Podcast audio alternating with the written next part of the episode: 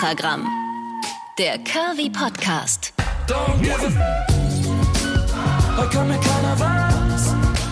Ihr Lieben, es ist das große, naja, Jubiläum kann man nicht ganz sagen, aber das erste große Finale für Extragramm der Curvy Podcast. Wie schön, dass ihr auch zum Staffelfinale zu Folge 10 wieder am Start seid. Ich bin Karin Scholz, Radio Brocken, Radiomoderatorin in Sachsen-Anhalt und ich bin schon mein ganzes Leben lang involviert in das happy und manchmal auch nicht so happy Leben einer Plus-Size-Frau, früher eines Plus-Size-Mädchens, also schon mein ganzes Leben lang dick. Und auf diese Reise nehme ich euch mit. Wir reden über alles, was ein Plus-Size-Leben so ausmacht. Lustige Momente, traurige Geschichten, alles hautnah erlebt. Und wir reden mit so vielen Experten. Wir reden mit äh, Leuten, die genau das Gleiche empfunden haben. In den letzten neun Folgen und auch heute in Folge zehn über alle möglichen Dinge, die das Leben als dicker Mensch ausmachen, beeinflussen und besonders machen. Heute habe ich eine ganz wunderbar coole Expertin am Start, nämlich eine Sexpertin, Jana Förster. Die redet ganz ungeschönt und ohne irgendein Blatt vor den Mund zu nehmen mit uns über alles, was Sex und in unserem Fall eben auch Sex als Plus-Size ausmacht. Genau. Ich würde sagen, wir starten direkt ähm, dahin rein, wo es weh tut. Hast du schon Leute beraten, die zu dir gekommen sind und gesagt haben, sowohl jetzt Paare als auch Einzelpersonen, die gesagt haben, mein Partner will nicht mehr mit mir schlafen, weil er mich zu dick findet? Durchaus kommt es relativ häufig sogar vor bei Paaren, dass einfach, ähm, gerade wenn man schon länger zusammen ist, sich einfach auch die Körper so ein bisschen verändern und natürlich auch ein Alterungsprozess eine Rolle spielt, häufig dann auch ein bisschen Übergewicht entstehen kann und dann einfach auch oft eine Unzufriedenheit im Bett einfach da ist, weil man sich irgendwie selber als sehr jugendlich energetischen Menschen im Bett wahrnimmt und wenn man einfach irgendwann doch mit der Realität konfrontiert wird, dass manches halt doch nicht mehr ganz so flüssig, einfach und sinnlich und wild äh, funktioniert, wie man es vielleicht von sich kennt oder vielleicht sogar auch von sich erwartet, dann kommen natürlich schon mal Schwierigkeiten auf. Das hatte ich schon ganz häufig. Wie arbeitest du denn dann mit so Leuten? Ähm, geht es dann wirklich so in Richtung Veränderung oder ist das eher, dass du sagst, arbeitet doch an der Selbstakzeptanz? Also das ist häufig so eine ganz große Mischung. Man muss halt einfach gucken, wo steht eigentlich gerade der Mensch mit sich selbst? Wo, wo ist eigentlich das eigene Selbstbewusstsein? Wo ist die eigene Zufriedenheit? Mhm. Wie ist auch das Körpergefühl? Und erstaunlicherweise ist mir in meiner Arbeit eins aufgefallen, dass manchmal gerade ähm, Frauen oder Männer, die so ein, zwei Kilo mehr haben, dass die häufig ein ganz intensives Körpergefühl haben. Also die wissen schon ganz genau, wie ihr Körper sich anfühlt, wie er funktioniert, wie er ist. Und dass zum Beispiel im Gegenzug Frauen oder Männer, die sehr, sehr schlank und häufig auch sehr sportlich sind, dass die zum Beispiel häufig gar nicht so eine gute Connection zu ihrem Körper haben. Das ist ganz erstaunlich. Also es ist eigentlich genau andersrum aus meiner Erfahrung, wie man es erwarten würde. Also von daher hat es ganz häufig auch einfach damit was zu tun, wie wie sehe ich mich selber, wie fühle ich mich selber und womit fühle ich mich auch im Kontakt mit anderen wohl. Mhm. Wenn du jetzt ein, ähm, eine Einzelperson oder auch ein Paar da hast ähm, und es wird sehr schnell klar, dass die übergewichtige Person sich gut fühlt, so wie sie ist, aber der Partner eben sagt, ja, du warst aber halt, als wir uns kennengelernt haben, irgendwie schon dünner oder vielleicht warst du sogar auch wie vorher, aber irgendwie gefällt es mir auf einmal nicht mehr. Was für Möglichkeiten hat man denn dann? Denn ich glaube, sich jetzt für den Partner zu verändern, das darf, glaube ich, also zumindest aus meiner Sicht keine Option sein. Genau, das wird aber ganz häufig, finde ich, auch erwartet. Also man erwartet ganz häufig, dass der Partner genau bitte so zu sein hat, wie man ihn kennenlernt und zwar für immer ja. unverändert, als könnte man neben sich eine Pappfigur aufstellen und dann spricht man halt einfach darüber, wie ist denn eigentlich meine Erwartung und ist die überhaupt realistisch? Kann ich denn meinen Partner einfach so eben ne, festgemeißelt, wie ich ihn kennengelernt habe, mein Leben lang an meiner Seite haben oder hat es da vielleicht auch was ein bisschen damit zu tun, sich damit auseinanderzusetzen, dass die Dinge eben alle sich verändern, man fließt miteinander, man, man wächst auch aneinander. Und inwiefern kann das Paar das auch zusammen erleben und sich weiterentwickeln. Ne? Und da kann man dann häufig auch darüber einfach ein bisschen intensiver ins Gespräch kommen. Mhm. Und nicht selten hat es auch was mit, mit der Dauer der Beziehung einfach zu tun, ne? dass dann einfach aufgehört wurde, irgendwann darüber zu sprechen, wie, wie nehmen wir uns eigentlich gemeinsam als Paar in unserer Entwicklung wahr. Ja, wenn man so in dieser Komfortzone ankommt. Ne? Und dann ist es eben einfach so, weil es ist, wie es ist. Und man ist zusammen, ja, weil man halt zusammen ist. Und ja, ist dann halt so. Und Trennung wäre ja auch anstrengend und so. genau, ja, genau. Ja. Ähm, hast du denn schon äh, oft erlebt, dass äh, tatsächlich auch wirklich die letzte Lösung dann ist, wenn einer auf Stur schaltet, dass das Übergewicht ein Trennungsgrund sein kann? Ja, habe ich durchaus schon häufig erlebt. Ähm, hat auch ganz häufig, finde ich, was mit, mit dem, mit dem Vorzeigesymbol zu tun. Also unsere, ich finde, unsere Gesellschaft erwartet ja so ein bisschen, dass wir unseren Partner auch so vorzeigen können, ne? wie, wie wir immer so unser Auto, unser Haus und so weiter. Und ja. mein Partner, das ist ja irgendwie auch so ein Statussymbol. Mhm. Und äh, das, da kann natürlich eine Beziehung auch daran zerbrechen. Wobei man sich dann auch fragen muss, ähm, ja, wie aktiv hat man wirklich diese Partnerschaft gelebt und was bedeutet sie ein? Geht es wirklich bloß darum zu sagen, ich brauche jetzt hier die perfekte Optik an meiner Seite oder ne, wen erwarte ich an meiner Seite? Was, was, das hat für mich eine Beziehung für einen Wert. Und da kann man dann häufig auch schon ansetzen und schauen, okay, da ist vielleicht auch häufig dann ein bisschen was in eine andere Richtung gelaufen in den vergangenen Beziehungsjahren. Auf jeden Fall, das glaube ich auch. Ähm, tendenziell ja. habe ich jetzt, logischerweise wahrscheinlich auch, weil ich eine Frau bin und auch die meisten äh, Hörerinnen dieses Podcasts, zumindest die, mit denen ich in Interaktion trete, weil sie mir auf Instagram schreiben oder per E-Mail oder wie auch immer, ähm, dieses mhm. Bild im Kopf mit äh, der böse, schlanke Mann und die arme, dicke Frau. Äh, kannst du das so bestätigen mhm. oder ist es 50-50 äh, oder wie ist es aufgeteilt zwischen Mann und Frau?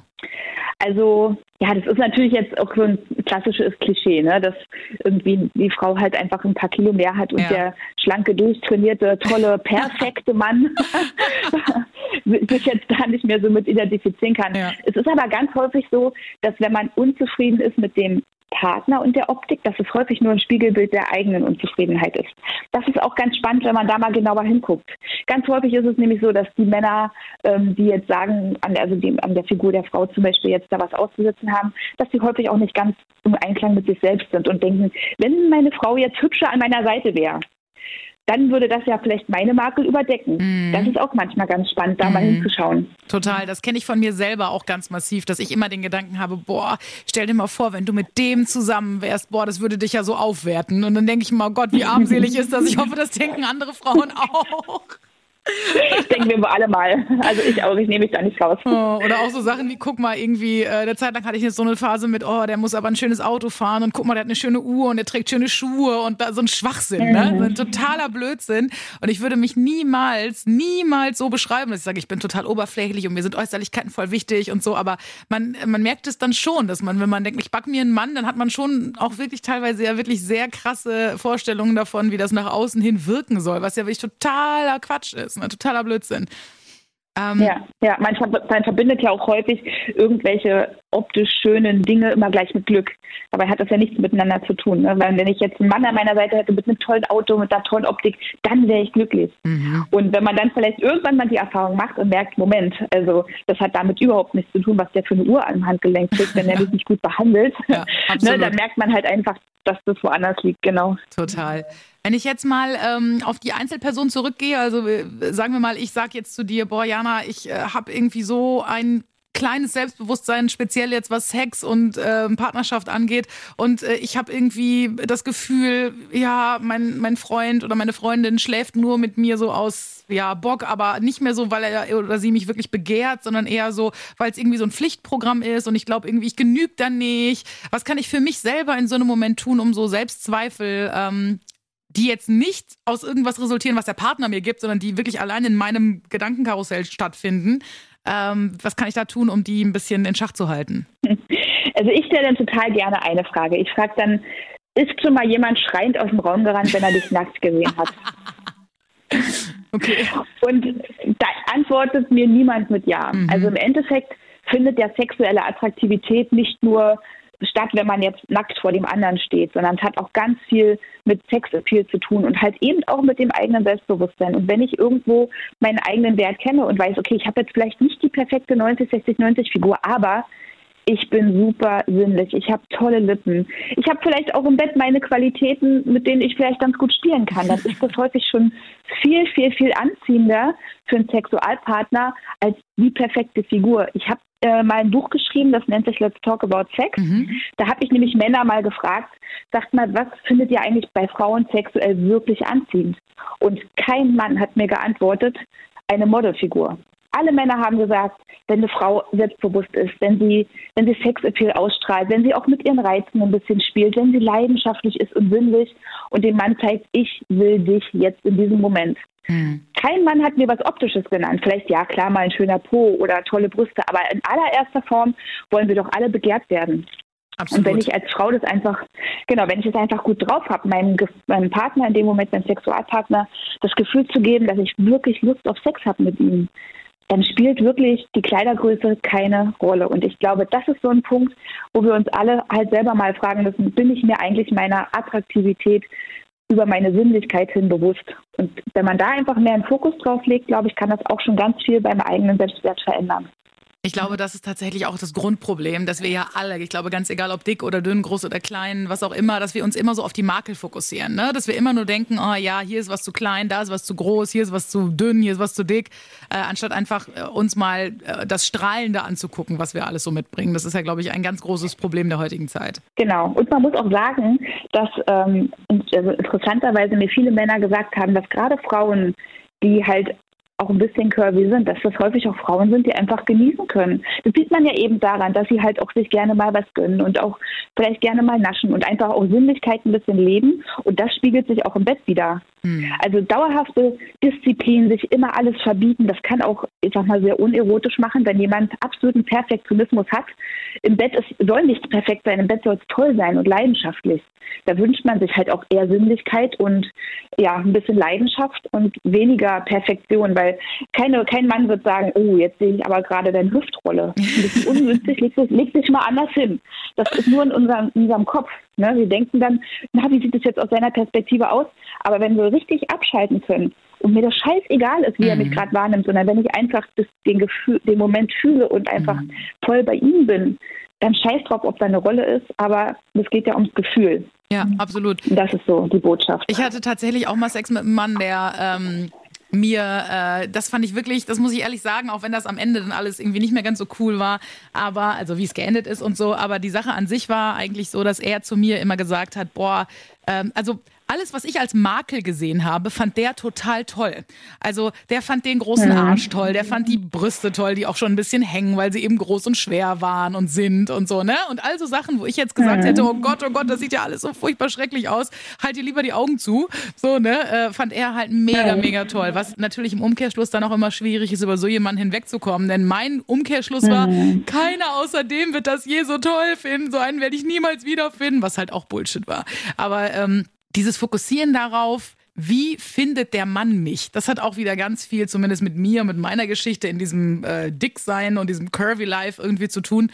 Denn mhm. ich glaube, dass es ganz, ganz äh, schwierig ist, wenn man generell sich permanent fragt, wie wirke ich eigentlich auf andere, wie finden andere mich eigentlich und wenn man davon abhängig ist, was die einem spiegeln, ne? also dann halt mhm. halt gerade als übergewichtiger Mensch hast du nun mal auch einfach Idioten, die an der Ecke stehen und dich blöd angucken oder dir was hinterher äffen. Jetzt nicht mehr unbedingt als erwachsene Frau oder erwachsener Mann, aber so in Kinder- und Teenagerzeiten ist das da, mhm. definitiv dieses ja. Bodyshaming und dieses, ähm, dieses Mobbing und das ist halt in den Kopf dann reingemeißelt. Also das vergisst du einfach nicht. Ne? Also bis heute ist es so, dass wenn ich einer Gruppe jugendlicher Jungs vorbeilaufe und die lachen doof, dann denke ich immer noch, die lachen über mich und ich bin 34. Weißt du, ist mir scheißegal. So, müsste mir, ist es mir nicht, müsste mir scheißegal sein.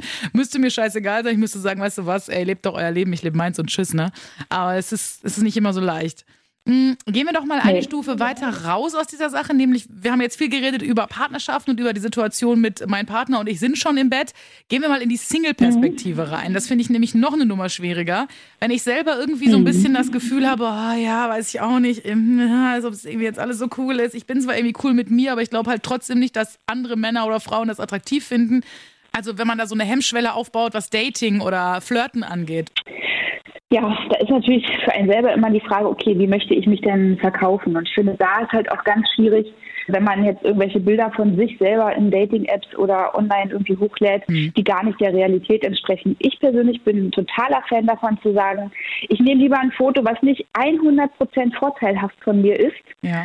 sondern ich nehme ein Foto, wo ich wirklich das Gefühl habe, ja, so wird er mich nachher später im Alltag auch wirklich wenn ich vielleicht morgens aufstehe und nicht so äh, nicht ganz perfekt gemacht bin oder ja. wenn ich nur zum Supermarkt gehe. Ich, also ich bin wirklich davon ein großer Fan. Einfach zu sagen, ich zeige von Anfang an wirklich, wer ich bin. Denn die Person, die sich daraufhin meldet, die wird, möchte mich halt genau so kennenlernen und nicht wie dieses perfekte Filterfoto, was ich dann irgendwie in einem super Moment aus 130 geknipsten Fotos raussuche, weil es das Beste ist. Ja. ja und dann, dann erhöhe ich auch die Erwartungen einfach des Gegenübers. Das vergessen auch ganz viele. Und deswegen gebe ich zum Beispiel gerne den Tipp, dass ich sage, geht mal zu euren besten Freunden und zeigt denen mal 10, 12 Fotos und sagt mal so, auf welchen siehst du mich am authentischsten. Lass mal das Profilbild von einem Freund aussuchen, wie er dich sieht, wie er sagt, das, das repräsentiert, äh, repräsentiert dich. Und das würde ich dann zum Beispiel nehmen und mal ausprobieren. Das ist eine gute Idee, weil tatsächlich ist es ja wirklich so, man macht irgendwie 40 Selfies und irgendeins findet man dann gut, dann zieht man das noch durch drei oder vier Bildbearbeitungs-Apps und macht hier noch die Augen ein bisschen strahlender und hier noch zwei Pickel weg und hier noch die Haare ein bisschen fülliger und so. Und am Ende genau. hat man dann ein Bild von sich, dem man nicht entspricht und dem man auch immer hinterher rennt, so ein bisschen, ne? Genau, und man erhöht eigentlich den Druck auf sich selbst. Ne? Man denkt dann immer, okay, so muss ich jetzt aber beim ersten Date aussehen, beim zweiten auch. Mhm. Und dann habe ich natürlich selber auch ein bisschen den Druck, immer diesem Ideal zu entsprechen. Das ist bei mir selber auch so. Wenn ich manchmal meinen Instagram-Account angucke, denke ich, Mensch, Jana ist jetzt auch nicht so ganz authentisch an manchen Ecken, ja. und äh, da muss man halt auch sich wirklich überprüfen. Bei Instagram ist es was ganz anderes. In einem Dating-Format will ich ja mich so darstellen, wie ich bin. Und dann mhm. würde ich eher lieber ruhig ein bisschen auch mal Makel zulassen. Und ganz ehrlich, im Endeffekt finde ich, sind Makel sogar das, was die meisten Menschen ja besonders macht. Total. Also ich verknall mich auch immer in Makel, immer in einen schiefen Zahn oder in irgendwie keine Ahnung, eine, eine, eine, besondere Art zu lachen oder in, ich weiß nicht, eine Sommersprosse am Kinn oder keine Ahnung, in so, in so Kleinigkeiten, wo, wo vielleicht der, derjenige selber oder auch andere sagen würden, ach wirklich das? Uh, die, der hat aber eine riesen Nase oder so, weißt du? Und dann denke ich immer, ja, finde ich voll toll. Also das ist, ähm, ja, das ist ja auch so schön, also dass, dass, dass es so total individuell ist und ich glaube, daran müssen wir uns auch wirklich ab und zu mal erinnern, denn das ist wieder genau wie das, worüber wir gerade schon sprachen, mit dem, dass man immer denkt, man muss so perfekt sein, ne? Ich muss perfekt sein, sonst will mich keiner. Wie furchtbar ist das? Mit was für einem Druck läuft man durch die Welt, wenn man das denkt? Genau, und, und, wie gesagt, man sollte es auch vor allem nicht von sich selbst erwarten. Mit irgendwelchen Filterfotos und mhm. so, wenn man die ständig von sich nach außen zeigt, äh, dann zeichnet man von sich selbst auch ein Bild, was man gar nicht erfüllen kann. Und dann entsteht ja auch wieder so ein mangelndes Selbstbewusstsein. Also manchmal ist es leider auch hausgemacht. Muss sich, glaube ich, jeder mal selber überprüfen. Ja, absolut. Das glaube ich auch. Äh, Thema erstes ja. Date interessiert mich auch immer noch sehr, gerade wenn man so, ähm, wenn man so ein bisschen Selbstzweifel im eigenen Rucksack hat, den man so jeden Tag mit sich rumschleppt, ähm, neigt man ja dazu, ähm, jetzt nicht nur optisch zu versuchen, sich zu perfektionieren, sondern ich kenne es von mir auch, man versucht dann auch eine Rolle zu spielen der Person, von der man glaubt, dass man sie sein muss. Ähm, also im Sinn von, ich bin jetzt besonders charmant, ich bin jetzt besonders lustig, ich bin jetzt besonders keine Ahnung was. Hast du irgendwie einen guten Tipp, bei sich selber zu bleiben, auch wenn man sehr aufgeregt ist und das Gefühl hat, ähm, man möchte denjenigen jetzt unbedingt beeindrucken, denn man merkt ziemlich schnell, man findet den ziemlich toll? Ja, ich glaube, das ist ja auch ganz normal. Wenn man jemanden wirklich toll findet, dann will man ja so gut wie möglich sein. Aber im Endeffekt geht es ja auch darum, äh, authentisch zu sein. Und wenn ich mich super witzig darstelle oder ne, super, keine Ahnung, mich irgendwie verkaufen möchte, wirklich halt im Endeffekt eventuell auch unauthentisch. Mhm. Dann findet zwar der Gegenüber, sagt, oh, ist ja super humorvoll, aber irgendwie kam es mir nicht echt rüber ist auch blöd. Ich persönlich bin immer ein Fan davon, einfach zu sagen, also ich sitze jetzt hier und wäre gern die perfekte Frau fürs erste Date, aber ganz ehrlich, ich bin super aufgeregt, weil du mir einfach gut gefällst. Das mhm. ist so entwaffnend, dass jeder dann sagen wird, oh, also Essen, das ist ein verstecktes Kompliment. Und wenn es auch stimmt, warum sollte man es nicht sagen? Und man nimmt sich selber so ein bisschen den Druck, wenn man dann aus Nervosität ein Glas umschmeißt oder irgendwas, mhm. kann man ja immer sagen, ja, ich habe doch gesagt, ich bin nervös oder so. Und das kann auch echt verbindend sein, wenn man eben mal perfekt unperfekt ist. Ich finde das auch extrem charming. Also ich weiß nur, dass ein Typ mir mal beim ersten Date direkt beim Umarmen auf den Fuß getreten ist und der hat sich natürlich nicht mehr eingekriegt vor Scham. Und ich fand das ganz, ganz süß, weil ich daraus nur geschlossen habe, dass er selber total aufgeregt ist. Und das fand ich halt ganz süß. Also es gibt ja eigentlich nichts äh, Unsexieres und auch nichts Uninteressanteres als so eine arrogante Abgeklärtheit. Ne? So ein, äh, ja, hm, äh, mache ich ja jeden Tag hier so genau. erste Dates. Genau, ist ja auch viel, viel sympathischer, ne? Genau. Es ist einfach sympathisch, wenn man merkt, okay, das Gegenüber ist auch aufgeregt und da kann ja vielleicht was ganz Tolles draus entstehen und nichts ist niedlicher, als wenn man später sagen kann, wenn man irgendwie ein, zwei Jahre zusammen ist, weißt du noch, wie aufgeregt wir beim ersten Date waren? Ja. Das ist doch echt schön. Total. Ja. Äh, Abschlussfrage, ganz zum Ende hin, äh, das prekärste. Sex beim ersten Date, bist du Team Ja oder Team Nein? Tja, das ist. Also nicht, was du selber machst, ne? sondern eher so aus, äh, ne, aus Expertenmeinung. Also ich bin auf jeden Fall ein Fan vom, vom Kuss beim ersten Date, definitiv, weil einfach unser, unser ganzer Körper über einen Kuss schon feststellen kann, stimmt die Biochemie oder nicht, stimmt das Körperfeeling, können, ne? hat man eine Körpersprache, die man spricht. Das bin ich auf jeden Fall ein Fan davon, äh, das zu machen.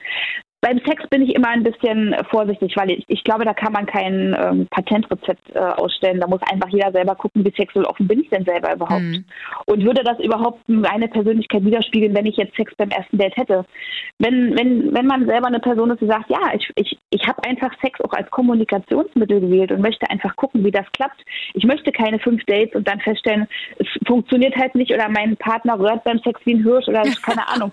Wenn man wenn man nicht warten möchte bis zum fünften Date, dann meinetwegen auch beim ersten, zweiten Date. Man muss halt gucken, welche, welche Persönlichkeit habe ich selber und mhm. passt denn das zu mir und meiner Persönlichkeit? Und wenn ja, dann Hose runter, los geht's. ähm, wenn ich selber jetzt eher ein introvertierter Typ bin, wäre es schon sehr schräg, wenn ich jetzt sage, du, eigentlich traue ich mich kaum, dir in die Augen zu gucken, aber ganz ehrlich, der Hosenstall geht auch. Ich glaube, äh, das große Problem daran ist eben auch, dass viele Frauen vor allem sich das nicht trauen, Männer weiß ich nicht so genau, äh, weil dann eben auch immer dieses große Ding kursiert mit, ähm, ja, dann äh, hatte er dich und dann hat er danach kein Interesse mehr. Und das liegt nur daran, weil du ihn sofort rangelassen hast als Frau. Das ist ja so ein Ding, was so unter Frauen und Freundinnen immer sehr kursiert. Bist du ähm, ein Fan davon, beste Freundinnen oder generell Freunde viel zu involvieren bei Dates und, äh, weiß ich nicht, Screenshots von Nachrichten hin und her zu schicken und rumzuanalysieren und zu interpretieren?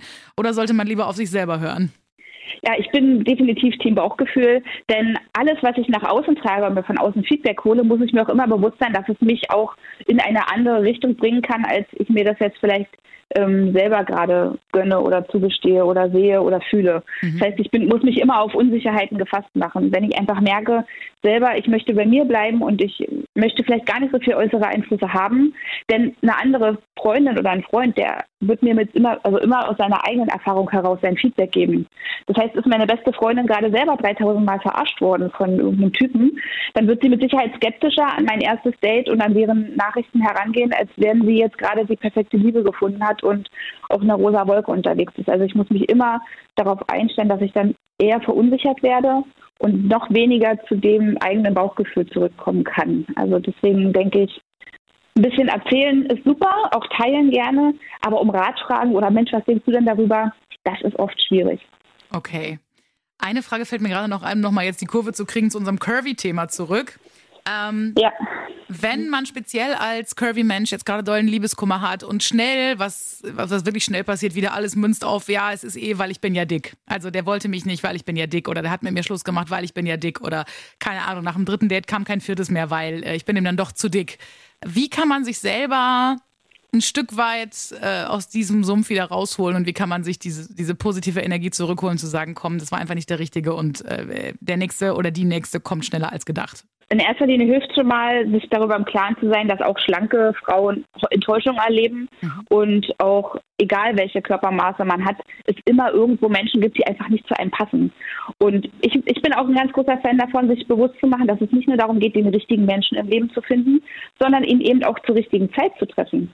Wie oft begegnen wir Menschen im Leben, wo man sagt, oh, es könnte irgendwie passen, aber er ist gerade in einer langen Beziehung oder ich selber bin eigentlich gerade gebunden und kann, könnte mich jetzt gar nicht darauf einlassen. Also es ist halt oft auch so ein Timing-Thema. Und da hat häufig der Körper viel, viel weniger damit zu tun, als man denkt. Also häufig ist es so, wenn das erste Date stattgefunden hat und man sich dann nochmal wieder trifft, dann haut die Optik schon mal hin, weil dann wäre eigentlich noch der einfachste Punkt zu sagen, ich springe jetzt ab. Mhm. Also dann einfach nach dem fünften Date zu sagen, also ich lag jetzt doch an meiner Figur, der hat ja die ersten Male keine schwarze Brille aufgehabt und äh, hat sich dann irgendwie gedacht, nee, also es geht jetzt plötzlich auf einmal doch nicht. Sondern häufig ist es dann halt einfach so, dass es gerade in diesem Moment, in dieser Konstellation nicht funktioniert und nicht gut passen würde und einem dann manchmal sogar noch vielleicht eine traurige Geschichte erspart bleibt, wenn man das sonst vielleicht erst nach Monaten oder Jahren festgestellt hätte. Oh ja, absolut. Das merkt man zwar dann auch immer erst ein paar Wochen später, wenn der derbste Liebeskummer rum ist, aber ich war dann auch schon sehr oft in der Situation gewesen, dass ich dachte, boah, danke, dass dieser äh, Kelch Gott sei Dank irgendwie doch an mir vorbeigegangen ist am Ende.